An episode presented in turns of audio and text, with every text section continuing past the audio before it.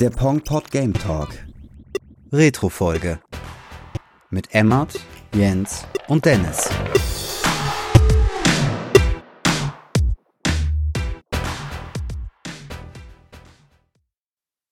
Ja, und dann, wenn man praktisch die sechs Dungeons dann hinter sich hatte, gibt's dann halt noch mal einen weiteren Dungeon, der dann ja im Wolkenhort ist, der dann praktisch Ja. als finaler Dungeon noch mal Ja, aber das ist ja schon, also da, da dazwischen ist ja dieses ganze Zeitreise-Gebimsel. Und das ist ja auch irgendwie recht, ja, aber das ist ja halt recht wichtig für die Story und Mhm. ähm, Ja, auf jeden Fall. Lass mich mal kurz überlegen. Also, äh, Impa, es gibt irgendwo so einen Tempel und Impa rettet Zelda vor dem Typ in seinem schwarz-weißen Spandex-Anzug in die Vergangenheit. An Genau. zu dem Zeitpunkt, ähm, wo aber das große Böse schon gebannt wurde. Das erste Mal. Das erste Mal, Ja. genau. Mhm. dahin wieder zurück. Dann wird das Tor kaputt gemacht, das Zeitreisetor, und Link muss, muss das Masterschwert äh, zusammenbauen, um dann später mit Impa zusammen ein anderes Tor zu öffnen, um auch in die Vergangenheit zu reisen. Mhm. Um, und da, dort äh, findet, findet Zelda heraus, was ihre Bestimmung ist, und zwar, dass sie dafür verantwortlich ist, das große Böse ähm, gebannt zu halten. Deswegen lässt sie sich da in Bernstein ähm, einschließen, den man auch, diesen Bernstein, den man auch schon am Anfang die ganze Genau, Zeit sehen kann durch so einen genau. Spalt Deswegen in der meinte Tür. ich auch, Zelda ist eigentlich die ganze Zeit schon vor unserer Nase. Wir wissen es Mhm. nur nicht. ja, ja, und auch zu einem gewissen Zeitpunkt, es gibt auch zwei Zeldas, die dann halt da sind. Ja, genau. Ähm, und dann reisen wir wieder zurück, um Zelda aus ihrem Bernstein rauszuholen. Das ist dann auch noch bevor wir den letzten Tempel oben machen, ne? Ja, ja, ich glaube, weil der letzte Tempel oben ist, glaube ich, ganz zum Schluss. Mm, Nee, ich glaube, der ist noch davor. Also Zelda rettest du ja eigentlich erst. Also das Ding ist, Zelda ähm, wird ja praktisch von äh, Girahim und so nochmal äh, eingenommen. Also er braucht ja Zelda für sein Ritual, Ja, ja, den genau. Todbringer aufzuerwecken. Genau, genau. Deswegen- Und da kommt's, weil dann die, die, die schenken dir nämlich irgendwie so ein Happy End, so Zelda ist jetzt befreit, so und, und ähm, in der Jetztzeit, also in der Zukunft, ist das Böse völlig gebannt, aber der Bösewicht sagt sich, haha, aber nicht in der Vergangenheit. Mhm. Und deswegen kidnappt er sie nochmal und deswegen reist wieder in die Vergangenheit. Ja, Stimmt. Und davor kommt der, und dazwischen kommt der Tempel. genau. So, wie die nämlich in der Zukunft das Böse endgültig bannen, da sind wir jetzt äh, am letzten Tempel auf der Himmelsinsel. Seid ihr alle noch am Start? Seid ihr noch dabei? Äh, Seid ihr? Also auf jeden Fall, ähm, bevor man in den letzten Dungeon geht, besiegt man den Verbannten noch ein zweites Mal. ja. Also da kommt ihr das erste Mal, nachdem man die ersten drei Dungeon fertig hat. Mhm. Dann kommt man nämlich zum Siegelhain zurück, dann gibt ihr Imp halt später die nächste Aufgabe, dann mach mal dein Masterschwert stärker. Aber bevor halt das passiert, ähm, verbannt man den das erste Mal. Dann das zweite Mal, wenn man ähm, ähm, genau die nächsten äh, drei Dungeons fertig hat, also praktisch nach dem zweiten Bossfight von Girahim im Vulkan. Und dann kommt, äh, ne, wie du gesagt hast, der, der, ähm, der Himmelstempel, der Ja. Hylia-Tempel, ich weiß jetzt. ich Der, glaub, also es gibt auf dieser, auf dieser Wolkeninsel gibt es die große Statue, äh, die große Gottesstatue, ähm, und dadurch, wenn man was gemacht hat, wird aus dem, wird die Insel unten, bricht halt auf und Genau. so ein spiralförmiger Tempel kommt da raus. Turm Äh, heißt, er übrigens. Ja, der auch sehr, ähm, der hat mich auch bei bei Tears of the Kingdom, manche Himmelsinseln haben halt auch diese spiralförmigen Aufbauten, die nach unten gehen, die halt sehr, sehr ähnlich aussehen. Mhm. Ja. Aber um den zu aktivieren, musste man, glaube ich, auch ein, zwei kleinere Aufgaben noch mal lösen mit, äh, da war ja, glaube ich, noch irgendwas mit einem Windrad, was man ja noch aus der Ranell-Wüste suchen musste und so. Das, ja, das war, war halt auch noch mal so ein Ding, was so ein bisschen das äh, Pacing äh, weggenommen hat, was, was ich jetzt auch nicht so gut fand. Ja, ja, ja. Aber dann, aber, aber den Effekt fand ich geil, wenn man diesen, diesen Tempel auf der Himmelsinsel gelöst hat, was ja dazu führt, dass man in der Zeit, also in der Zukunft in dem Spiel, ähm, Gendorf oder den Dämonenkönig, die nennen ihn auch den Dämonenkönig, Mhm. ähm, für immer zu besiegen, ist halt, dass einfach dieser riesige Tempel vom Himmel fällt und genau in den Vordruck unten auf der Erde Ja. einfach da reinpöllt und den, und den Dämonenkönig unter sich begräbt. Und ich mir denke, ah, das ist clever. Das clever. Da habt ihr euch die ganze, ich dachte mal so, warum ist das so komisch geformt? So, und das ist halt genauso geformt wie das Negativ von, von diesem Tempel. Und das da einfach reinrauscht.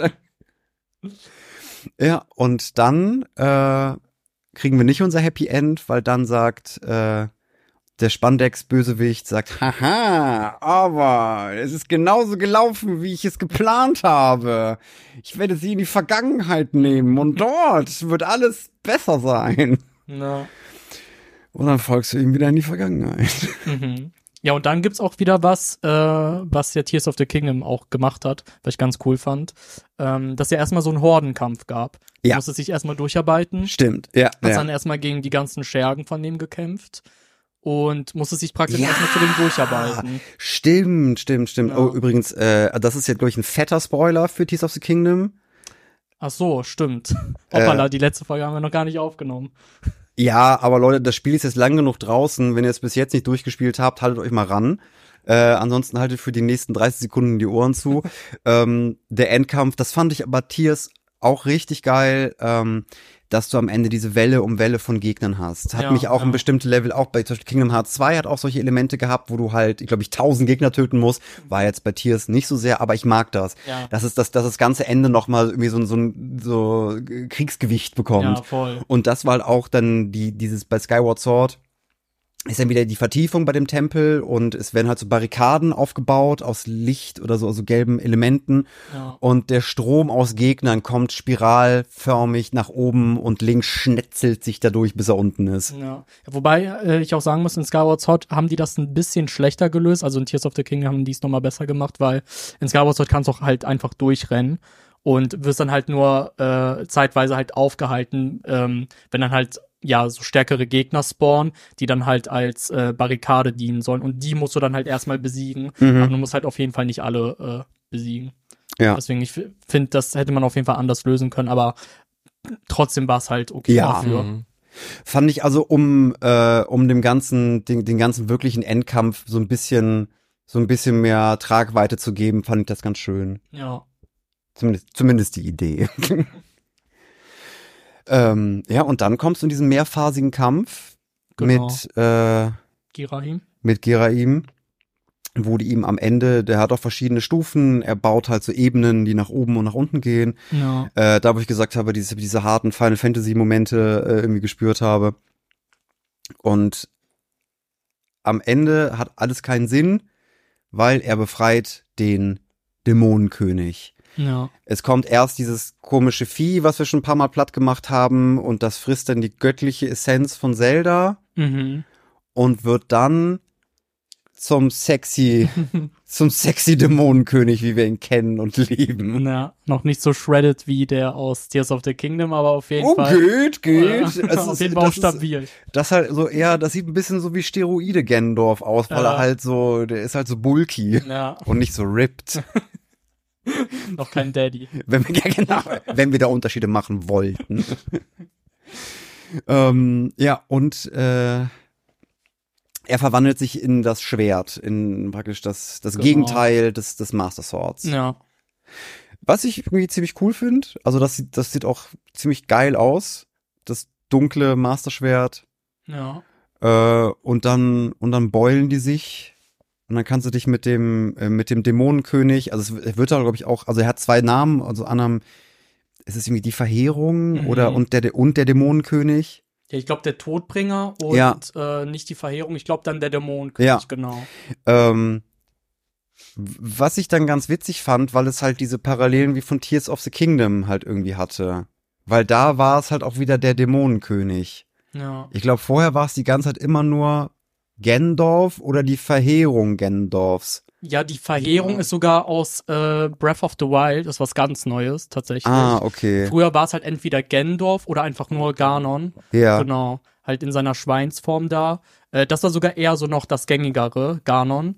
Und dann wurde das halt, äh, ich glaube, in Ocarina mhm. of Time war es dann das erste Mal, dass sie ja Gandalf äh, menschlich machen wollten. Mhm. Dass halt einer der Gerudes ist und so. Genau, und daher kam das dann überhaupt, dass äh, es Gandalf halt dann überhaupt gab. Ja. Aber selbst da, wenn Gandalf dann irgendwie immer ausgerastet ist oder so, äh, war dann seine beste Form, seine stärkste Form äh, immer Ganon. Und dann in Skyward Sword war es dann das erste Mal so, dass es dann halt wirklich den Todbringer gab, mhm. dass der praktisch ähm, nicht wirklich Ganon oder Ganondorf ist, sondern eher noch so eine Vorstufe. Aber durch seinen Fluch am Ende des Spiels hat er dann praktisch äh, für alle drei, ähm, die das äh, Triforce-Siegel haben, also ne, für den Todbringer, der mhm. für die Kraft, äh, Link Mut und äh, Zelda Weisheit, hat er dann diesen ähm, ja, unendlichen Fluch bis an Ende ihrer Lebenszeit. Ja äh, also bis am Ende ihrer. Genau. Ja. Also, aber bis das Ende der Zeit einfach. Alles, genau. Ich, genau. ich, ich fand das halt ganz schön, dass es halt, weil das wieder die Klammer, so irgendwie das Anfang, das Ende, das fand ich irgendwie ganz clever gemacht, so dass ja. sie halt auch wieder mit den Dämonenkönig reingebracht haben, was Tears of the Kingdom für mich nochmal so eine, so eine ziemliche Endgültigkeit gibt, dass du das halt jetzt, weil ähm, am Ende, du, du bist Skyward Sword, besiegst du halt die, äh, den Dämonenkönig und der Dämonenkönig, nett wie er ist, verflucht dich halt bis ins Ende aller Tage. Ja. So, dass das immer eine End, das ist eine endlose Geschichte wird von ähm, er, der Dämonenkönig ist dabei, Link ist dabei und Zelda ist dabei. Das sind irgendwie die drei Charaktere, die jetzt dazu verdammt sind, immer die gleiche Geschichte zu erleben. Ja. Sich aber nicht an die vorherigen Geschichten erinnern zu können. Da frage ich mich, wie schlimm ist es, Dämonenkönig, wenn du dich an die, wenn du nicht weißt, dass du in diesem Loop gefangen bist? Ist es dann immer noch schlimm? Ich weiß es nicht. Oder ist die eigentlich Strafe das Wissen darüber, dass du, dass du in diesem Loop gefangen bist? Ja. Können wir zur Diskussion stellen. Aber deswegen auch clever in den späteren Spielen, äh, wenn wir nochmal drauf zu, äh, zu kommen. Äh, in Ocarina of Time und in äh, Twilight Princess ging es auch hauptsächlich darum, äh, dass sie Gandalf ja verbannt haben für alle Zeiten, gerade damit halt diese Reinkarnation nicht mehr stattfindet. Also die konnten das auf jeden Fall auch umgehen, mhm. zumindest für eine gewisse Zeit. Aber das war nochmal ein Ding für spätere Folgen. Ja. Ja, und das jetzt, zumindest meine Vermutung, ähm, nach Tears of the Kingdom, halt der Dämonenkönig irgendwie in seiner Form, wie er in Skyward Sword halt irgendwie war, also als Abbild davon, einfach endgültig gekillt worden ist. Ja. So, und es ist jetzt so die Frage, stirbt der Fluch mit, äh, äh damit, wenn man den, der den Fluch ausgesprochen hat, einfach von der Existenz des Planetens tilgt. Mhm. Ja, wäre halt die Frage, ob das halt äh, genau er ist, ob das irgendwie von dem äh, ähm, ja dem dessen Ursprung ist, das weiß man halt nicht genau. Wenn es natürlich derselbe wäre, könnte man halt natürlich auf jeden Fall sagen, ja, äh, könnte gut sein, aber da müssen wir wahrscheinlich einfach abwarten und mutmaßen. Mhm. Aber finde ich auch auf jeden Fall extrem interessant. Ich bin sowieso gespannt, wie die das mit der Timeline noch später machen wollen. Ich würde aber auch gerne noch mal äh, auf den Endkampf noch mal eingehen mhm. und einfach mal fragen, wie ihr den fandet und auch so generell von der Inszenierung. Also ich weiß nicht, habt ihr den überhaupt äh, gespielt? Ich habe den nur gesehen, den nur Endkampf. okay. Also das ist halt nur rein optisch, wie ich da drauf gehe. Also ich weiß halt nicht genau, wie äh, es ist, wirkt halt deutlich intensiver, wenn du es halt selber spielst. Ja. So jetzt irgendwie zum Gucken, okay. Mhm. Ist ein bisschen halt auch ähm, wie der Tears of the Kingdom Endkampf gewesen. Also ich habe da halt viele Parallelen zugesehen, ja. ähm, was das Areal angeht, wie der Boss sich entwickelt mhm. und so weiter und so fort. Äh, würde ich mir halt jetzt mit Motion Control Steuerung als unfassbaren Albtraum vorstellen, diesen mhm. Endkampf. Wie siehst du das? Also ich fand's, äh, also mir haben die ganzen Bosskämpfe eigentlich sehr gut äh, gefallen. Da. Mhm. Also selbst die nachhinein so ein bisschen kritisiert wurden, wie diese Krabbe oder so. Also ich fand die alle, ah, alle, ja. alle extrem gut. Mhm. Also, äh, weil es einfach wirklich herausfordernd und mal was anderes war. Ja, auf jeden Fall. Also kann ich mich eigentlich nur äh, anschließen. Ich fand auch insgesamt alle Bosse sehr, sehr geil. Vor allem der Boss ähm, im, ich glaube, das war dann der vierte Dungeon, dieser Roboter mit den sechs Schwertern. Mhm. Der war, der war extrem geil. Ja. Und ja, vor allem, also der Endboss, den fand ich halt wirklich grandios. Also von der Inszenierung, auch was mir halt wirklich Gänsehaut bereitet hat. Äh, also so nervig auch Fei ist, mhm. bevor man diesen letzten Kampf betritt, warnt ja Fei nochmal ein äh, vor. Und also egal wie sicher sich ja Fei ist, das Höchste, was sie ja immer sagt, sind 99,9 Prozent mhm. ist das und das. Und wenn man diesen Endkampf betreten will, ähm, sagt sie dir wirklich ins Gesicht, äh, ja, Gebieter, es ist zu 100% sicher, dass du, dass du, äh, dass es kein Zurück mehr gibt, wenn du halt hier reingehst. Und als ich das so gelesen habe, das erstmal dachte ich so, Mhm, boah, krass, was erwartet okay, mich okay. jetzt? Und dann kommt man da rein, so, es, ist- es sieht alles komplett klar und ruhig aus. So, du, du hast wirklich diesen unendlich weiten Blick mit dem Wasser und dann steht da nur dieser Todbringer vor dir und wie du gesagt hast, ne, die so ein bisschen die Parallele zum äh, Bosskampf von Tears of the Kingdom. Da, da war es ja auch so extrem ruhig, nur dass man halt stattdessen da in dieser Höhle war. Aber ich fand das so geil Mhm. und dann halt auch, wie man den halt am Ende besiegt, dass du halt diesen Blitzschlag brauchst und dann mit dieser krassen äh, Pirouette da, die du dann machst, Ja, da, ja. um den zu finishen. Also Inszenierung war auf jeden Fall auch eine 10 von 10. Mhm. Ja, plus die Musik nochmal, ne? Also ich Ja. finde, die kommt auch, tut dem Spiel so gut, wenn man, ich sag mal, von der ersten Höhle, in die man steigt und so merkt, wie das Ganze, Mhm. die ganze Akustik ist bis zum Endkampf. Das ist Also halt, die, die Musik ist halt ein Thema, weil ich halt Highlight. selber noch nicht so viel reingespielt habe und das halt meistens so geguckt habe, habe ich davon nicht viel mitbekommen, weil sonst jeder gecopyright strike wird, der die Musik halt benutzt. Es ist also wirklich, also sie haben auch irgendwie zehn Leute, waren für die Musik verantwortlich, also überhaupt das größte Team, was jemals am Zelda gearbeitet hat. Irgendwie davor waren so irgendwie so fünf, sechs für Musik und diesmal zehn plus das Orchester. Sie sind zu der gleichen Zeit ja auch dann auf die auf Tour gegangen, wo sie eigentlich die Musik mit dem Orchester in der ganzen Welt mal vorgestellt haben. Ich weiß nicht, ich denke, waren so ein, ich glaube in Deutschland waren sie auch so in zwei, drei Städten oder so, Frankfurt, München, weiß nicht, ob sie in Köln waren. Ja. Auf jeden Fall, das äh, haben sie das Ganze nochmal so auch nach draußen gebracht und ich fand es extrem gut. Also Ja. Mhm. ist ja heute noch, ich glaube auch bei einer E3 haben sie es doch mal so vorgestellt, Ja. das Spiel mit einem kleinen Orchester. Also es hat dann schon irgendwie so für Wellen gesorgt und auch für einen neuen Standard. Ja, ja, ja, aber das muss man, also die, die, die Liebe zur Musik. Ja, und Mhm. auch zum Sound. Also ich, Ja. ja. wirklich, also ich werde jetzt nie was, ver- also wirklich, wenn man das erste Mal in so eine Höhle kommt und dann merkt, okay, hier ist wirklich Schall und nicht irgendwie so ein billiger. Ja, Effekt. ja. Das ist wirklich was ganz anderes. Der, der, Ja. Da haben sie auch wirklich einen guten, guten Sinn für Timing, wann halt die Cues reinkommen, äh, ohne dass es kitschig wirkt. Mhm. Ähm, die, die können, also die in allen äh, Zelda-Spielen, die ich gespielt habe, alt wie neu, natürlich in den neuen halt ein bisschen besser, weil auch die Technik halt besser ist, aber die, die haben einfach ein Timing dafür, wann Stimmungen umgeschwangen werden und wie man Emotionen unterstützen Mhm. kann. Anders Ja, zum Beispiel bei Resident Evil, wo es sagen so, jetzt kommt der Moment, wo es irgendwie um, um Herzensthema geht, von Battle-Musik zu Klavierbegleitung. und du hörst diese Shit und denkst dir, glaube ich euch nicht. Glaube ich euch absolut nicht. Und das haben die halt, also es gibt das ist nicht nur, nicht nur Resi, dass es ein bisschen cheesy ist, was die Musik angeht. Also viele andere Spiele haben das halt ähm, auch nicht drauf, im richtigen Moment den Umschwung hinzukriegen. Ja. Ja, nimmt sich Zelda auch mehr Zeit. Ne? Also ich Ja. jetzt auch Ja. nochmal so ein bisschen in die Designgeschichte reingegangen bin, habe ich einfach gesehen, wie die sowas ganz aufbauen. Also dass die erste Welt, diese Waldwelt halt möglichst flach ist, damit der Spieler halt irgendwie einfach einsteigt. Am Anfang gibt's nur einen geraden Weg, dann als nächstes kommt die Weggabelung, dann kommt ein offenes Feld, dann das, die nächste Welt hat dann mal einen Berg. Also so ganz langsam, was ja manche Spiele einfach so dir in einem Level um die Ohren hauen, hast du Mhm. da wirklich so, du wirst langsam an alles rangeführt und auch so wie äh, einfach Stimmungen aufgebaut werden. Ja, Voll. Was dann zwar auch erstmal ein Nachteil fürs Pacing ist, finde ich, ist halt aber wieder ein riesiger Vorteil halt für die Story, ne? Ja. Also Ja, allein die stimmt. Zwischensequenzen haben mich auch vorher noch in keinem Zelda-Spiel halt so krass gepackt wie dann in Skyward Ja. Sword zu dem Zeitpunkt. Aber es ist, ist so im Endeffekt funktioniert es bei den meisten Zelda-Titeln, weil sie selbstsicher in ihrer Präsentation sind. Mhm. Die sagen, das ist jetzt einfach so. Und wir sind im vollen Bewusstsein, dass wir das, das wird gut. So. Das ist auch, ich finde es auch, also das haben die auch einfach drauf, ne? wenn man sich auch selbst Ocarina anguckt, was ja zu einer Zeit rauskam, wo eigentlich alles irgendwie gerenderte Szenen waren mit, mit Mhm. riesen Filmen und du hast eigentlich diese einfachen Polygon-Dinger gehabt, aber es war zehnmal packender als alles, was man sonst gesehen hat zu Ja. der Zeit. Also Ja. war es einfach so von der Inszenierung, Kameraführung, alles. Also Ja, ist echt, ja, ja. echt Und richtig, das- richtig gut. Also wirklich, das, das, das können die, das können die sehr gut, deswegen, also ist halt nur meine Vermutung, deswegen funkt, deswegen vertanzt sich da ganz viel. Ja.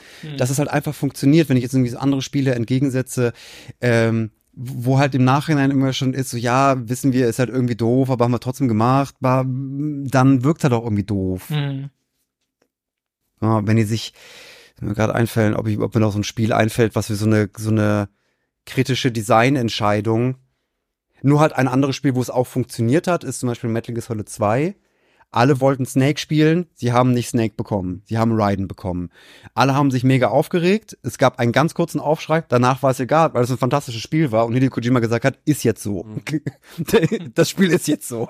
Also spiel es. Das wird schon, das wird gut, vertraue mir. Es ist doch viel interessanter, wenn man eigentlich Erwartungen nicht erfüllt, ne? wenn ja. man so was Neues macht, äh, was irgendwie bricht eigentlich mit ja. dem, was man, ist ja auch in jedem Film so. Ahnung, ja, aber äh, es, es gab da halt auch einen guten Vergleich, so, ähm, das ist zum Beispiel Last of Us 2, äh, das ist ja irgendwie in, in die Spirale des Untergangs gewandert. Hm. Ich habe es nie nicht gespielt. So, weil Besser es war, ist es. Ja, so, im, weil im Endeffekt jetzt so, so na, nach diesem ganzen emotionalen Aufbegehren von Last of Us 2, mit welchen Ressentiments auch immer, guckt man jetzt noch mal drauf ähm, und ist ein gutes Spiel. So. Gameplay-technisch auf jeden Fall. Ja, und auch die Geschichte ist auch nicht schlecht. Die hättest, hättest du, also wir, wir können ja gerne noch mal eine ganze Folge darüber aufnehmen, aber also hättest du The Last of Us 2 mit komplett neuen Charakteren aufgenommen und nicht mit Ellie und Joel, hätte ich auch gesagt, okay, geile Story, krasse Story aber nicht, also nicht ich so, sag, wie die es gemacht haben. Es, es war halt irgendwie ungünstig, in der Mitte wieder vom Anfang anzufangen mit den anderen Charakteren. Aber dieses, diese ganze Aufschrei von, ah, sie haben Joel, mein Jungen, wie können sie dir das antun? Auch noch mit dem Golfschläger. Aber ich sage, aber es ist trotzdem eine, also diese, diese, diese Geschichte von Vergeltung, Rache und es sein zu lassen und es dann nicht sein zu lassen, ist trotzdem eine gute Geschichte. So, und wenn wir jetzt überlegen, ob diese, wenn jetzt diese Geschichte äh, zur Zeit von Metal Gear Solid 2 rausgekommen ist, ohne diese ganzen Internet, äh, so wo es sich halt so, so hochpotenzieren kann, wäre es dann immer noch so? Weiß ich nicht. Ja, also das Ding ist, äh, ich will jetzt auch gar nicht zu lange über The Last of Us äh, sprechen. Mhm. Wenn ihr eine eigene Folge dafür wollt, sagt uns gerne Bescheid. Genau. Ja. Ähm, aber also wie gesagt, äh, ich, ich finde auch den Fakt gar nicht schlimm, ähm, dass das halt mit Joel passiert ist. Aber hätte man auf jeden Fall anders lösen müssen. Also alles, die ganze Geschichte. Dass, dass halt Rache nicht gut ist und man da eigentlich nur verlieren kann, das wusste, also das weiß man schon vorher. So dafür brauchst du halt nicht so, so eine ganz eigene Geschichte, wo du halt einfach alle Charaktere zerstörst, die du halt im ersten Teil so lieb gewonnen hast. Ist eine konsequente Geschichte. Ja, aber halt, unrealistisch. Warum, warum, warum ist es bei Game of Thrones irgendwie kein Problem, dass du halt irgendwie alle deine Lieblingscharaktere bei der roten Hochzeit tötest? Äh, aber nicht, nicht Joel, my boy. Nein, nein, nein, nein, nein, gesagt, nein, nein, gesagt, nein. Ich verteidige, der Junge, der ich, war wie, er war wie ein Vater zu mir. Wie gesagt, ich verteidige nicht den Fakt, dass er, ich, ich, ich finde sogar gut, dass das mit ihm passiert ist. Ich finde das sehr gut. Aber nicht, wie es gemacht wurde und was daraus gemacht wurde. Das hätte man einfach anders machen können und vor allem auch sollen. Nein. äh. Ich wollte sagen, ich, äh, ja. ich greife dazwischen, übernehme die Moderation. Gebt mir beide eure Mikrofone. Die müsst ihr euch jetzt wieder verdienen. Diskutiert das draußen aus. Schüsse im Hintergrund. ähm, ja, nichtsdestotrotz, äh, so, die haben also um mal auf, auf Skyward Sword zurückzukommen, äh, zurückzukommen, die haben sie haben äh, äh, selbstbewusst behauptet, im Großen und Ganzen funktioniert es jetzt mit dem HD Remake, äh, ohne dass die Motion Control Steuerung dort im Weg steht. Sagen die Leute, ja, kann man machen, ist ein ganz cooles Spiel, keine 60 Euro wert. Definitiv ja, nicht. Auf ja. jeden Fall. Viel zu teuer. Ja, das, was ich halt auch nochmal ansprechen wollte, was du ja am Anfang kurz erwähnt hast, was ich wirklich die allergrößte äh, Frechheit gefunden habe, war, dass die, also die haben zwar damit so gepriesen, dass sie halt äh, das äh, HD remastered, mhm. äh, dass, dass es ja viel weniger Zeit frisst und ne, Pacing besser mhm. geworden ist und so. Aber das wichtigste Feature mit der Schnellreisefunktion ist einfach mhm. hinter einer Paywall. Mhm. Und da denke ich mir, also das kann man doch nicht wirklich bringen, dass man halt wirklich diese Amiibo dafür braucht, um das zu machen. Ich finde zwar cool, da, dass sie, dass sie noch mal eine neue Amiibo dafür rausgebracht haben und die ist auch echt schön, die Amiibo. Aber dann, dann meinetwegen hätten die nur einen Skin für den äh, Parasegel oder so auch äh, ja, gemacht ja, oder ja. sonst irgendwas. Aber vor, vor allen Dingen, es gab ja auch zwei Amiibo. Es gab den Zelda Amiibo mhm. und es gibt ja auch den Link Amiibo von Skyward Sword. Ah, stimmt, aber den gab's schon vorher, ne? Ja. ja. Und, und warum macht das denn, warum macht der Link Amiibo gar nichts? Ja, hätte dann ja kein äh, weiteres Geld mehr erbracht, weil es ihn ja schon gab. Ja, also das hat mich bei Breath of the Wild halt schon so unfassbar aufgeregt.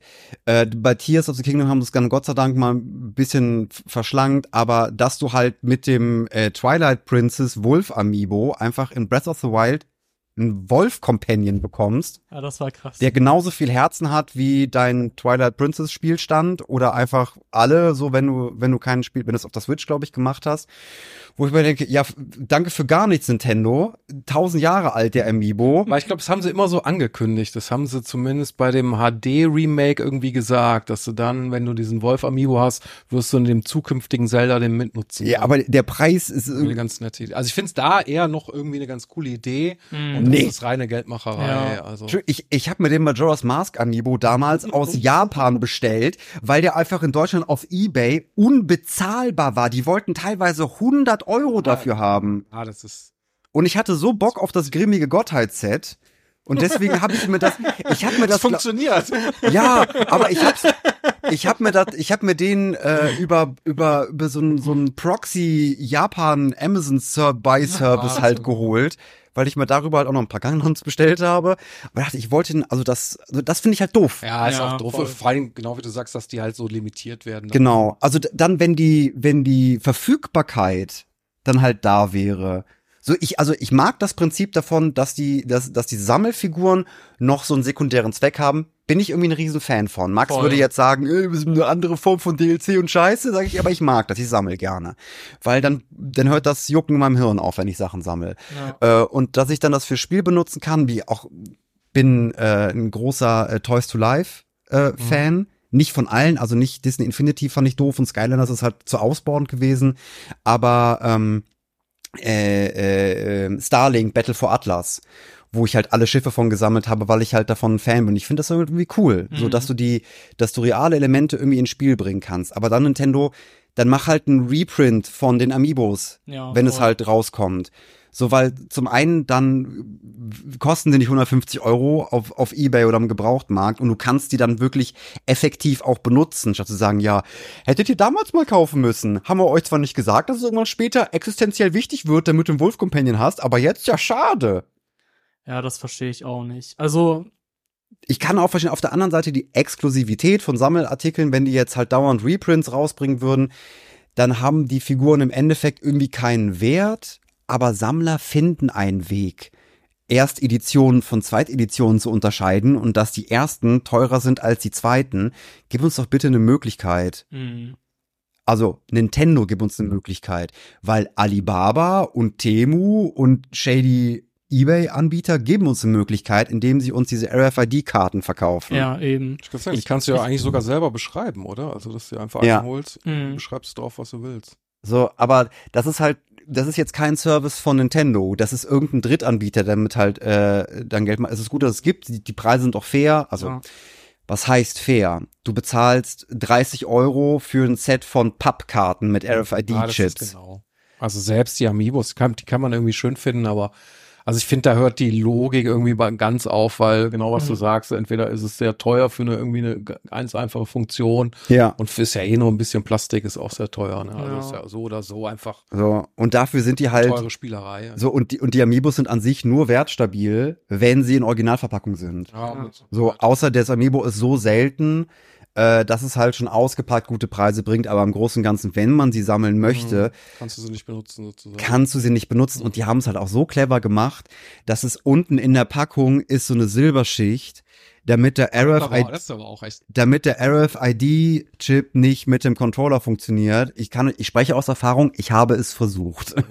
Auf die unterschiedlichsten Arten und Weise, dass ich halt bestimmte Amiibos gerne benutzen wollte, aber ich wusste, dass ich zum Beispiel mein Majora's Mask Amiibo, der ist halt immer noch sehr teuer, aber ich habe ihn dann einfach aufgerissen, weil ich ihn für Breath of the Wild benutzen wollte. Weil, weil dafür habe ich ihn mir auch irgendwie Ja, geholt. Ja, beides geht dann irgendwie scheinbar nicht. Ja, Also, ja, sag Ja. du einmal. Ich wollte auch nur kritisieren, halt die freie Verfügbarkeit von Nintendo, dass das eigentlich schon immer ein Problem war und ich das halt auch nicht verstehe, weil es wird ja jeder von profitieren. Also Ja. ich meine, Nintendo würde halt auch einfach dadurch noch mehr Geld verdienen, aber irgendwie wollen die das ganz oft nicht. Und Ja, die wollen auf ihre Art und Weise Geld verdienen. ja, Also es, es mag jetzt, es mag jetzt für uns irgendwie logisch klingen, sagen so, ey, äh, ihr könntet damit irgendwie hart Kohle verdienen, aber Nintendo hat immer einen Plan. Also ich habe die, also das Dann- ist der dann- Eindruck, Nintendo hat immer einen Plan, wie genau sie ihr, ihr, ihr, ihr Ökosystem halten wollen.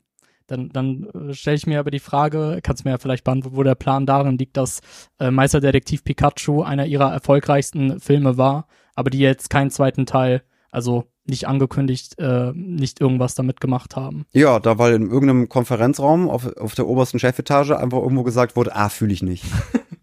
das war's. Keine Ahnung. Es ist irgendwie, also weil wir, wir, befinden, wir befinden uns in, ein, in, ein, in einer Welt, ähm, wo auch Videogame, Videogames halt auch teilweise, also auch mittlerweile Kulturgut sind, zumindest Mhm. in Deutschland seit 2008. Ähm, und auch als Kunst zu begreifen ist, dass aber die Entscheidung, wie Kunst entsteht und wie die Inhalte sind, von Menschen getroffen wird, die einfach nur Geld haben. Und Ja. von Executives, die äh, jetzt sagen, okay, wir, wir müssen äh, erstens an, an das Bestehen der Firma denken und an unsere Shareholder und an unsere Aktionäre. Mhm. So, das sind erstmal irgendwie vor allem die Shareholder und Aktionäre, das sind halt die Menschen, die zuerst bedient werden müssen. Ähm, dann muss es der Firma gut gehen und dann müssen wir halt noch irgendein Produkt rausbringen und die halt immer teurer werden, weil die Entwicklung von Spielen frisst Millionen. Und da geht man halt eher auf Nummer sicher.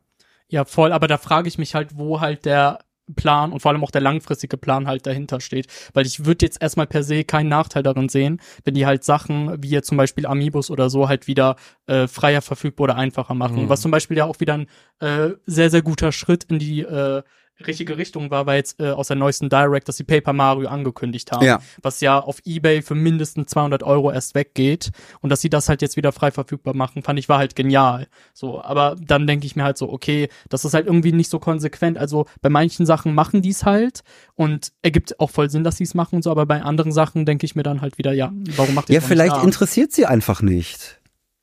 Ich könnte mir Ja. auch vorstellen, also klingt für mich, wenn ich euch so gerade so zuhören, so ein bisschen wie Disney.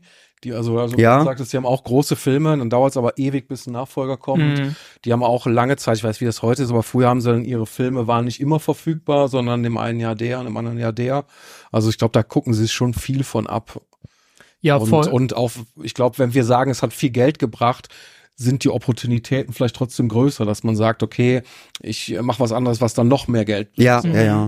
Also, Ja, d- also, sorry, ganz kurz. Ja. Ähm, also da bin ich auf jeden Fall ganz bei euch. Was ich halt äh, nur nicht verstehe, ist, bei Paper Mario hatte ich, ähm, oder hatten auch viele sehr, äh, sehr lange das Gefühl, dass halt auch Nintendo einfach mit der Gamecube-Ära nichts mehr zu tun haben wollte. Dass sie das so ein bisschen totschweigen äh, schweigen wollten. Auch jetzt äh, gerade bei den Pokémon-Spielen gab es ja Pokémon XD und Pokémon Colosseum, Ja. wurde jetzt auch nicht von Game Freak selbst erstellt, aber hat auch eine echt äh, große Fanbase, also beziehungsweise eine Nischen-Fanbase, die aber auch solche Spiele halt wieder zurück wollen. Und Nintendo, also selbst bei Nintendo Online oder so, ist ja schon ein bisschen auffällig, dass es halt kein Nintendo GameCube gibt. Ja, aber sie kann natürlich es auch gut mit der nächsten Konsole rausbringen. Ne? Also sie haben Ja. ja gar keine, sie müssen das ja gar nicht verramschen. Sie müssen Mhm. das ja, sie können das ja an die Leute immer so hungrig halten und dann Ja. bei der nächsten Konsole, da ist es ja. Aber da- Nintendo ein ist halt auch, Apple, so, Nintendo ist auch ein bisschen bekannt dafür, für der König ist tot, lang lebe der König. So, das kommt irgendwie die nächste Generation raus und dann sagen wir, vorher, da gab's nichts. Wie, haben wir nicht Ja. gemacht. Äh, 3DS, Mhm. niemals von gehört. Ja. Game Boy Advance, was ist das? Äh, und, und jetzt ist es halt auch, die Switch kam raus und man sagt, Wii U, Mhm. nennst du das? Habe ich niemals von gehört. Ja, deswegen fand ich das aber auch so cool, dass du halt auf der Wii U konntest du ja sogar Wii-Spiele spielen und sogar noch Gamecube-Spiele. Also Ja. das fand ich so geil, dass sie das gemacht ja. haben. Finde ich auch. So. Also, das, also den Service habe ich auch teilweise So. noch genutzt. Und, und die möchten halt, also denn ich glaube, die merken, Nintendo merkt halt schon, dass halt äh, sehr großer Bedarf an den Spielen besteht, der aus ihrer Vergangenheit äh, erwachsen ist. ja. Sie möchten es aber zu ihren Bedingungen Mhm. wieder bereitstellen. So, de deswegen, es, es kommt halt auch, und bei Amiibos genau das Gleiche, dass sie einfach sagen, nee, wir machen das einfach nur zu unseren Bedingungen. Und das war's. Und dann müsst ihr, dann müsst ihr halt diesen monatlichen Abo-Service nehmen, um euch Spiele, ich glaube, mit auch, auch zu kaufen, die ihr dann nicht mehr spielen könnt, wenn ihr das Abo nicht mehr bezahlt. Ja. Also ich glaube, die Spiele dann im äh, Abo-Service selbst, ja. genau, die sind, die sind schon mit drin. Aber ne, wenn man das Abo-System nicht mehr hat, wie du gesagt hast, dann sind halt auch deine Spiele wieder Mhm. weg. Ja. Aber ich glaube, die Speicherstände bleiben sogar erhalten. Also wenn du dir dann in Zukunft nochmal den Online äh, Ja, das ist ja wohl das, ver- das verdammt nochmal Mindeste. Das ist halt eh ein. Ja, es ist Nintendo. könnte 5 Euro extra kosten. genau. ja, Entschuldigung bitte, du musst, du musst 10 Euro im Monat bezahlen, damit wir deine Speicherstände synchronisieren. Ja, es ist- Excuse me. Also, genau, in der Form ist es extrem teuer. Wenn man so den den Service sieht, kann man sagen, 10 Euro ist okay. Ne? Aber ich finde auch für die Speicherstände ist ein Witz. Ja. Was man vielleicht noch sagen kann, wo wir ja gestartet sind mit äh, Zelda, also Tears, äh, Quatsch, Tears of the Kingdom, Skyward, äh, Ja. SD oder HD. Mhm. Also ich finde, man kann sich auch ein SD kaufen, äh, irgendwie günstig, wenn es das gibt. Ja. Aus meiner Sicht ist sogar die Grafik schöner zum Teil, weil es einfach für den Stil designt wurde. Mhm. Also ich finde so die, Die ist leicht die- verschwommen. Ne? Genau, Ja. und Ja, die ja, ja. Grafik je nach Level wirkt es gar nicht schöner. Du kannst ja auch ein bisschen Vaseline auf die Brille schmieren und halt unter das HD-Ding Könnte man zocken. auch tun, ja, wenn man irgendwie äh, und man kommt halt günstig ran. Ja. Also ich finde, Ja. das ist also als ich das neu gab, für 50, 60 Euro auch gefühlt definitiv zu teuer. Also Ja. Mhm.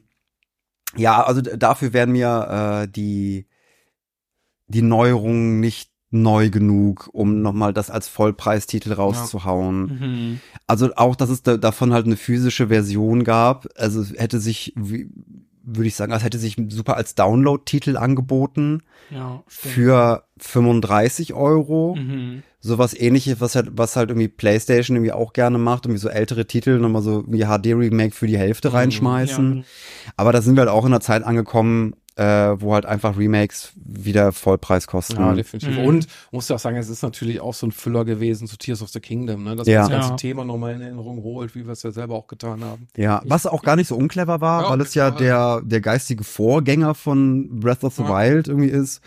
Ja, war auch eigentlich ganz cool, weil ich glaube, das kam ja wirklich äh, 2021 raus. Und das war ja praktisch genau zehn Jahre später, dann zum 35. Äh, Jubiläum von Zelda. Also hat auch eigentlich äh, thematisch sehr, sehr gut gepasst. Ja. Und es hat sich auch besser verkauft. Also die äh, HD-Version hat sich irgendwie besser verkauft in den paar Jahren, die es draußen ist, als, sag ich mal, die S, also die Originalversion in, innerhalb von zehn Jahren. Also Ja. hat- Krass. Ich Wird glaub, aber- ich glaube, ist auch eins der schlecht verkauftesten Zelda, Ja, wird generell als der eine der schwächeren Titel Ja. äh, oder sogar der schwächste Titel in der Zelda-Reihe. Also für die Heimkonsolen kann das gut sein. Ja. Das ist der Mhm. schlechteste, also verkaufszahlenmäßig der, der schwächste. Ich weiß jetzt nicht genau, wie sehr Phantom Hourglass abgestunken hat, aber Ich glaube, der unbeliebteste ist Triforce Heroes. warum? Ja, weil ähm, du, also um das vernünftig spielen zu können, ähm, soweit ich weiß, konntest du, also das Spiel hatte ein gutes Gimmick, Ja. weil du das ja zu dritt spielen konntest. Und das Problem war, du hast halt, brauchten drei Kopien, ne? genau, also man konnte vier. es auch, soweit ich weiß, alleine zocken, aber Ja. war dann halt einfach nicht so geil. Und Ja. äh, wenn konntest du halt meistens nur mit zwei anderen Randoms spielen. Ja, Und wenn du halt mit Freunden spielen wolltest, musstest du halt mindestens zwei weitere Freunde haben, die halt auch das Spiel haben, ne? ja, aber ist ja genauso wie bei Four Swords. Ja, ja gut, Force Wars ist ja eh der größte. Also, das ist halt auch, Gameboys. wo ich mir denke, zu der Zeit, ich glaube, das ist, also wann ist das passiert, dass sich vier Menschen mit einem Game Boy Advance oder Game Boy Advance SP äh, äh, vier Link-Kabeln und vier Kopien von Four Swords getroffen haben, um dieses Spiel zu spielen. Das war, ich glaube, es ist nicht ein einziges Mal passiert auf der Welt. Nee, Also es ist wahrscheinlich ja, dass du im Lotto gewinnst. Ja, wahrscheinlich, Das- ja. Das, das, das erstens drei Freunde mit der Konsole, mit dem Spiel und vor allem Link-Kabel für den Game Boy Advance. Wer hatte das besessen? Ja. Kam die in der, äh, in, in der Originalpackung mit? Die Link-Cable? Boah, das weiß ich gar nicht. Ich glaube sogar fast nicht. Ich glaube, also wenn, gab es vielleicht mal ein Bundle, wo Ja. es das gab. Das Einzige, was ich noch weiß, ähm, es gab praktisch ein äh, Remake, nenne ich es jetzt mal, äh, was dann für die Gamecube rauskam, Ja. Force Wars. Und das konntest du sogar alleine spielen. Das Ah, war ganz okay. cool gemacht. Das habe ich auch angezockt. Ähm, war aber, glaube ich, auch nicht eins zu eins dasselbe, wie es im Original rauskam. Ich glaube, das war noch mal ein bisschen, äh, bisschen anders strukturiert. Ja. Ähm, aber immerhin konnte es man alleine zocken. In den Genuss werde ich niemals kommen. Ich habe äh, für den Game Boy Advance was Link's Awakening und Mhm. Four Swords gab es irgendwie auf, auf einer Cartridge. Stimmt, ja. Äh, und ich werde halt Four, Four Swords niemals spielen können, wenn ich dafür halt. Also wenn, wenn es da draußen, wenn es unter euch Hörerinnen und Hörern drei Menschen gibt mit einem Game Boy Advance oder einem Game Boy Advance SP und genügend Linkkabeln sowie einer Version von äh, von Four Swords. Schreibt mir doch in die Kommentare, vielleicht können wir mal so, ein, so einen Termin aufmachen, wo wir uns das alles mal gönnen, wo wir zum allerersten Mal dieses Spiel zu viert genießen, so wie es die Entwickler gedacht haben. Ich glaube, es ist ein Happening. Denn es steht jeden Sonntag im Stadtpark.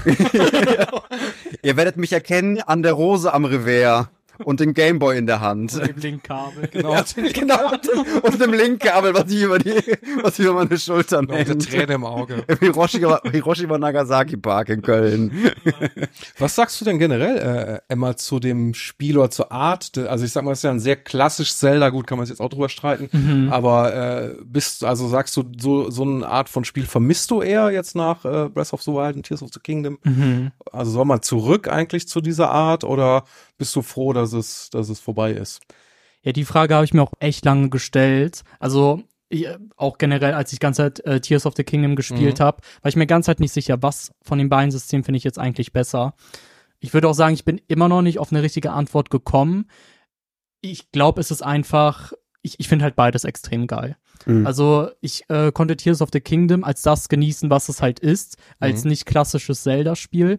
Aber genauso äh, habe ich mir trotzdem gewünscht, dass Nintendo auch weiterhin halt solche Spiele Okay. rausbringt, die jetzt auch keine Remakes sind.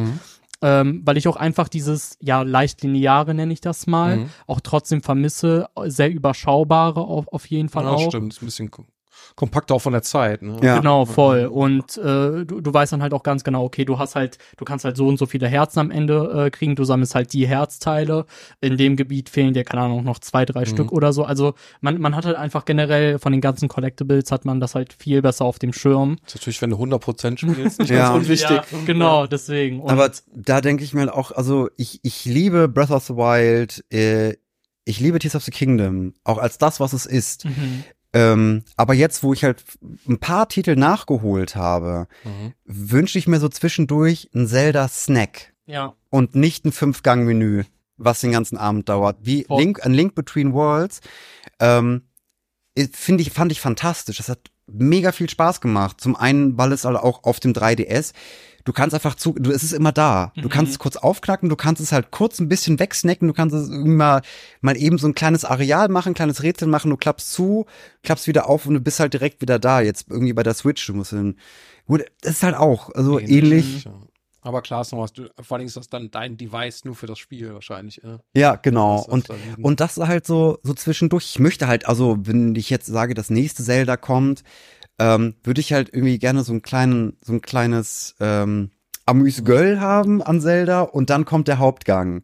ist ja wahrscheinlich auch realistisch, dass sowas kommt. Ja, ist, also ist jetzt vielleicht, also finde ich ein bisschen viel verlangt, äh, an, an Nintendo zu sagen, gib mir mal einen, App- gib mir mal einen Appetizer und dann kannst du mal dann, Ich glaube, so große können sie ja gar nicht so oft veröffentlichen. Ja. und Ja. sie haben ja schon den Anspruch, relativ häufig jedes Jahr oder jedes zweite Jahr ein Zelda rauszubringen. Also ich denke, da, da wird bestimmt was passieren. Ob es jetzt 2D oder 3D ist, wird man sehen. ja. Mhm. Aber Jens, wie ist denn bei dir? Bist du, Also mir ging's auf jeden Fall, also ich bin absolut auf der Welle von Breath und Tears und ich habe auch das HD-Remake von Skyward gespielt und habe es wirklich irgendwann liegen gelassen, weil ich gedacht habe, das ist mir zu linear, zu kleinteilig. Ich werde hier permanent, muss ich quasi den Hitpoint treffen oder irgendwas Mhm. und ich habe hat's wirklich, äh, mir hat's keinen Spaß mehr gemacht. Mhm. Weil ich liebe, also ich habe wirklich auch mit Breath of the Wild die Zelda-Reihe nochmal irgendwie neu kennengelernt ja, und habe auch mit keinem anderen Spiel. Also mir reicht das, wenn ich alle paar Jahre sehr viele Stunden da verbringen kann. ja, Mhm. ja. Und ich, ja. Ja, das ist halt auch irgendwie, die Nostalgie kickt für jeden dann auch irgendwie anders. Auf jeden Ja. Fall. So, weil äh, ich jetzt auf die Zelda-Reihe zurückgucke, wo ich keine nostalgischen Gefühle dafür hatte. Ich bin einfach im Großen und Ganzen mit Breath of the Wild eingestiegen und war halt Mhm. voll, vollends begeistert und hatte vorher irgendwie Zelda als Kinderthema abgetan. Ich habe Freunde haben halt äh, Twilight Princess gespielt und ich habe ein bisschen äh, Wind Waker irgendwie zugeguckt und das war halt auch alles, ich weiß, ich weiß nicht, wie ich selber bei Wind Waker so richtig rüber abgerotzt habe. Wo ich heute denke, so, naja, da war, da war ich ein bisschen zu voreilig. Ähm, aber ich merke halt auch, also alte Titel gefallen mir gut, Link Between Worlds, wie ich gerade schon gesagt habe, finde ich fantastisch. Ähm, dann The Minish Cap finde ich unfassbar sympathisch. Mhm. Aber zum Beispiel Ocarina of Time, das Remake für den 3DS nachhinein betrachtet, ist ein bisschen langweilig. Hat seine, hat seine Momente, hat deutlich seine Momente, Mhm. wo ich sage so, ah, okay, das finde ich irgendwie ganz cool. Aber im Großen und Ganzen verwirrend und langweilig. Vielleicht müssen wir das nachher rausschneiden, wenn wir hier viele Zelda-Fans haben. Dass du Ja, wahrscheinlich. Also so ich werd's- beleidigst. Ich, ich, ich bin noch nicht, ich bin noch nicht ganz durch. Also das ist Stand, Stand jetzt. Ich, ich muss, ich muss es, ich muss es ein bisschen, Genau, ich muss wisst, es ein sonntags bisschen, im Park ist. ich muss es ein bisschen kontextualisieren. Ich will einfach nicht, ich, ich will kein, Nee, das ist, ist ja auf jeden Fall ein altes Spiel, ne? Also Ja. ich hab's Ja. auch ewig nicht mehr gespielt. Also warum soll das auch so gut sein wie, wie irgendwo? ja. Und also ich glaube halt nur, dass wenn man es damals auf dem N64 gespielt hat, Das war eine Sensation. für damalige Verhältnisse, also ich kann mich an GoldenEye zum Beispiel in auf N64 und das war mind-blowing. So, und das, und, und da war, also in, in der Zeit war das einfach berauschend, aber heute drauf geguckt, ohne ähm, nostalgische Gefühle, die daran verkettet sind, wo ich denke so, oh, da, ja, Ich finde auch bei der Zelda-Reihe eigentlich diese ganze Evolution eigentlich das, was sie ausmacht. Und ich kann mir vorstellen, dass im nächsten Teil kommen halt wieder Elemente aus den alten, die sie jetzt in diese offene Welt überführen. ja, Ja. Also man sieht das ja so oft, ob man so ein Mini-Crafting hat, was man jetzt bei Skyward auch mal anfängt, dann wird das in Breath of the Wild weitergeführt, Ja. ähnlich, die Stamina. Also es wird ja wirklich eigentlich, äh, ja, also man kann problemlos aufs nächste Zelda warten, weil dann die bestehenden Elemente eigentlich nochmal verfeinert werden. Und ja, sicherlich kommen auch nochmal Dungeons. Jetzt hat man halt mit den Höhlen angefangen, dann würden aus der Höhle wird vielleicht ein Dungeon oder so. Also es kann ja, ja, kann ja. ja wirklich. Ja, die hatten ja auch schon erste Schritte ähm, in manchen Zelda-Spielen gemacht, was so die freie Welt angeht. Also allein, ich kann euch beiden tatsächlich sehr Majora's Mask empfehlen, falls ihr das noch nicht gespielt habt. Ist auf, Schon nicht, Äh, sobald, ich habe es auch für den für den 3DS habe ich es auch da. Ähm, sobald ich äh, Ocarina of Time durch habe. Ja, Weil ich ja muss, pa passt eigentlich auch ganz gut, weil das ja auch zeitlich direkt nach Ocarina Ja. of Time spielt. Ähm, ich bin mir sogar relativ sicher, dass, ich, äh, dass es euch gefallen wird. Also auch gerade so von den Sachen, die ihr jetzt so ein bisschen bemängelt habt und so. Also ich glaube, mit Majora's Mask wird es euch nicht langweilig. Mhm. Und ihr habt ja wirklich sehr viele Möglichkeiten. Ja. Und äh, ich verrate jetzt auch äh, mal nicht zu viel, aber Ich habe also ich habe schon viele schon viele Speedruns. Wa- Was ich halt sehr gerne gucke, sind Zelda Speedruns und Mhm. vor allem von Ocarina of Time, weil die Ja. dieses Spiel ja dieses arme Spiel, die haben so in eine dunkle Gasse gezerrt und so schlimm verprügelt, bis sie zu den Endcredits in 30 Sekunden gekommen sind oder sowas ähnliches mit den wildesten Tricks. Und das war ganz, ich habe halt super viele äh, Speedruns von Ocarina of Time gesehen und jetzt, wo ich es halt spiele, denke ich mir, ich habe das noch nie gesehen, diesen Bereich. Was ist das? Ist das wirklich Teil des Spiels? Diesen Kampf? What? Obwohl ich halt auch alle möglichen Kategorien von Ocarina of Time gesehen habe. ah, krass. Ich meine, was man Skyward nochmal auf jeden Fall zugutehalten muss, ist irgendwie so die Dichte an, an Ideen. Ne? Ja. Also was man, ich finde, wie alles ineinander übergreift, dass man auch eigentlich die Sachen mal raus aus den Dungeons geholt hat, in die freie Welt, also dass man da neue Items bekommt, Ja. da schon Rätsel hat.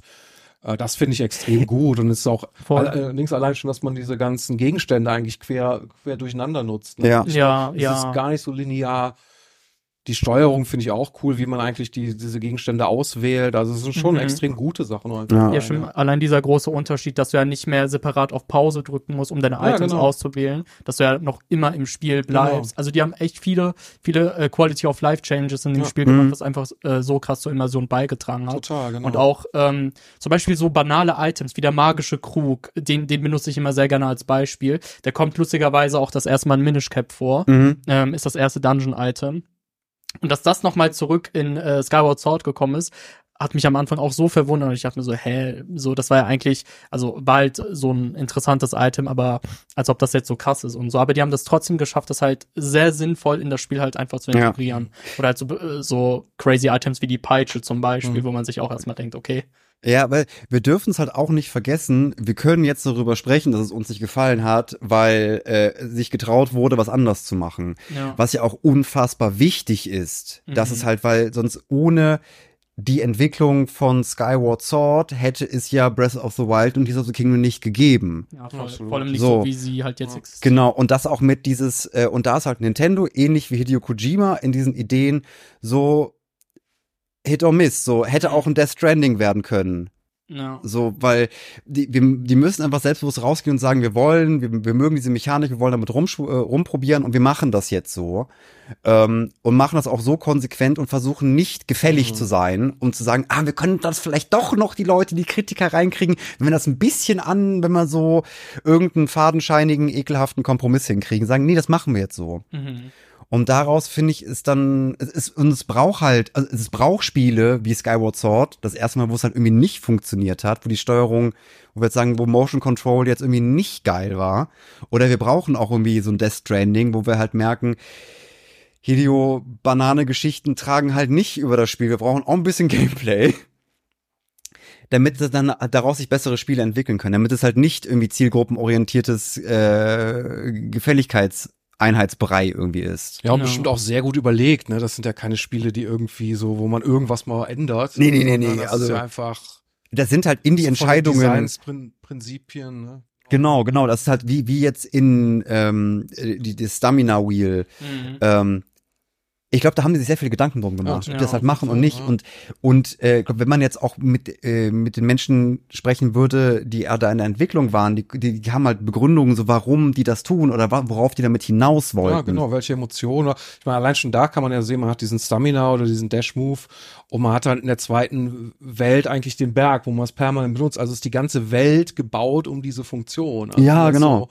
So, ja, wie, was man so einfach spielt und man denkt man, ja, gefällt mir oder gefällt mir nicht.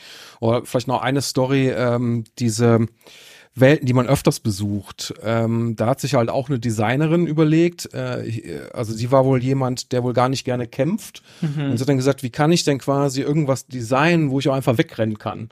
So, und das war der Ansatz zu sagen, ich verstecke mich so ein bisschen. Mhm. Oder auch diese, äh, jemand anders aus dem Design-Team wollte einfach, dass der Spieler permanent eigentlich zwischen aktiven und passiven Zustand wechselt. Und mhm. eigentlich, wenn du irgendwie passiv bist und dich versteckst, denkst du, okay, ich verstecke mich gerade, aber falls ich entdeckt werde, plane ich direkt schon mal meine Flucht. Also, mhm. dass du so permanent eigentlich irgendwelche Hintergedanken hast.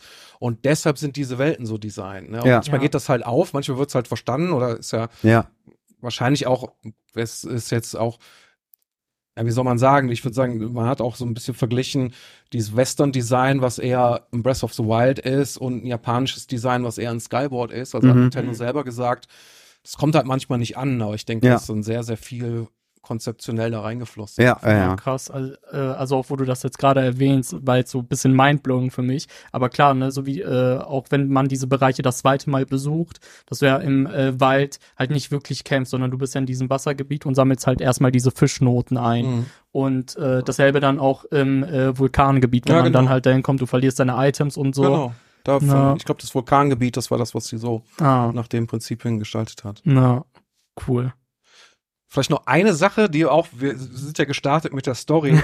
und das fand ich ganz interessant. Äh, es gibt ja in Skyward auch diesen Käfer, mit dem man so rumfliegen kann. Oh ja. So Dinger, ein super Item, was man, glaube ich, ganz am Anfang kriegt man also genau. am Anfang. Im ersten Dungeon. Ja, genau, im ersten Dungeon schon. Und äh, der ist entstanden auch so erstmal war es eine Idee, dass man gesagt hat, man nimmt eigentlich einen Bumerang, das war irgendwie so der erste Entwurf. Mhm. Da hat man gesagt, eigentlich braucht man was, was aber auch greifen kann, also fliegen und greifen kann. Mhm. Da haben sie dann irgendwie so eine Faust ent entworfen und das sieht man wohl angeblich immer noch. Also wenn du diesen Käfer startest, machst du so den Move, als würdest du deine Faust losschießen. Ja.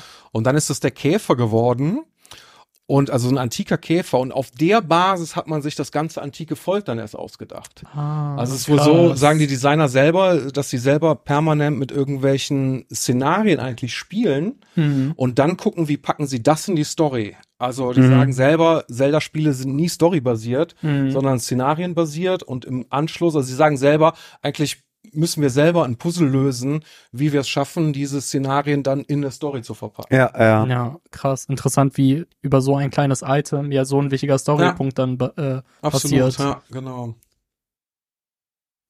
Gut, ich glaube, äh, wir sind so langsam am Ende von Skyward Sword angekommen, aber Emmert und Jens, habt ihr noch was, ähm, was wir jetzt im Eifer des Gefechts über die ganzen Diskussionen über Last of Us 2 und dem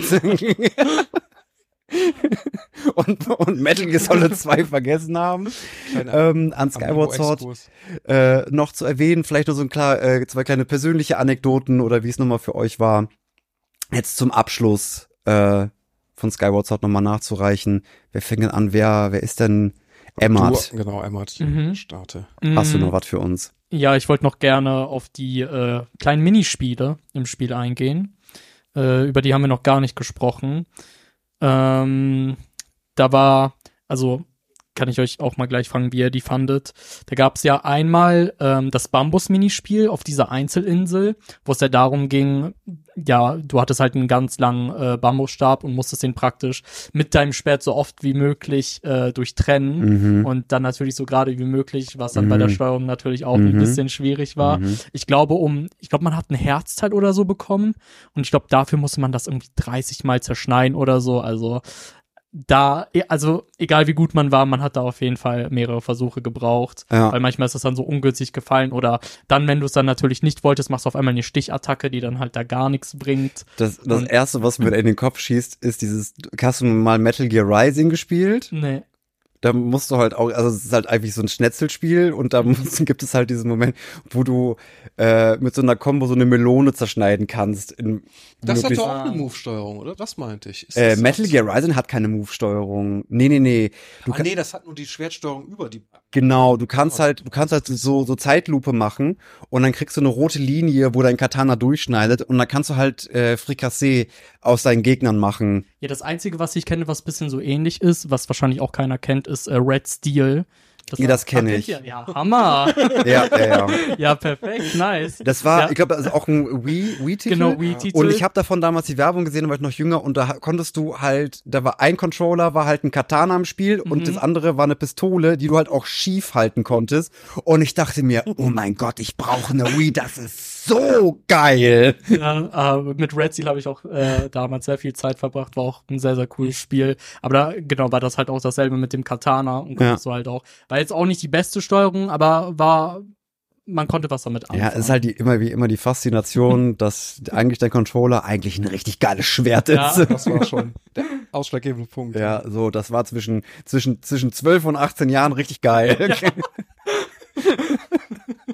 da, da, danach was war, ging der Hype ist ein bisschen abgeflacht. Natürlich haben wir alle gewartet, bis wir 18 waren und das gespielt. Selbstverständlich. Vorbildlich. Ja, und Schwerter, Schwerter sammeln ist auch cool. Das ist direkt neben meinem Schlangenterrarium hängen meine Schwerter. Ich finde, die Spiele sind immer ein Highlight äh, bei den Zelda-Spielen. Also Mhm. diese ganzen, ich gebe da so viele Münzen immer aus, Mhm. auch wenn ich am Anfang gar nichts habe. Mhm. Ich finde ja auch einfach so, so ein kleiner Unterbrecher irgendwie, zeigt, Ja. wie charmant die Welt ist. Also ja. wir hatten ja auch vorher nochmal über die, die Person gesprochen. Oder Wolltest du noch was zu den Spielen sagen? Ja, genau, es Ja, gab genau. noch zwei Spiele. ja. Ähm, ja, äh, passt aber trotzdem sehr gut, weil äh, in Skyward Sword waren auf jeden Fall die ersten Minispiele, die ich als überhaupt nicht äh, Okay, die Entspannt gefallen. Okay, okay. Also jetzt im Nachhinein gehen auf jeden Fall manche Minispiele, aber ähm, zwei, die mich auf jeden Fall damals verrückt gemacht haben, mittlerweile halt auch easy peasy, weil man halt die Mechanik dahinter verstanden hat. Das erste ist halt das Lyra-Spiel. Ähm, äh, die, diese, diese Harfe oder Lyra, wie die halt auch im Spiel genannt wird, die kriegt man ja dann auch nach dem dritten Dungeon ähm, in der Ranell-Wüste und die kann man dann halt für ähm, das Minispiel in der Kürbisbar da benutzen. Und da muss man halt ähm, ja ein Stück nachspielen. Und deine Dirigentin, nenne ich es jetzt mal, ähm, zeigt dir halt, wie man halt spielen muss, anhand der Körperbewegung, wie die, wie die halt wippen, ob die jetzt Mm. gerade auf der linken Seite oder rechten Seite sind. Das Problem war, dass ich als Kind halt nie geschafft habe, weil ich halt nicht gecheckt habe, ähm, dass das so konzipiert ist, dass man extra schlecht spielen muss. Also das ist halt ein ganz, ganz dummes Minispiel, weil ähm, eigentlich äh, sollte es da so konzipiert sein, dass wenn die halt nach links wippt, dass du auch auf jeden Fall direkt nach links machst. Aber da, da, da, äh, so ist das nicht vorgesehen. Es ist halt wirklich so, wenn sie nach links wippt, musst du ungefähr eine Sekunde warten und erst nachträglich erst nach äh, äh, links Mhm. swipen. Ich weiß nicht, ob Nintendo die Spieler für zu doof gehalten hat, dass sie so schnell reagieren lange oder warum die das so ne? programmiert haben.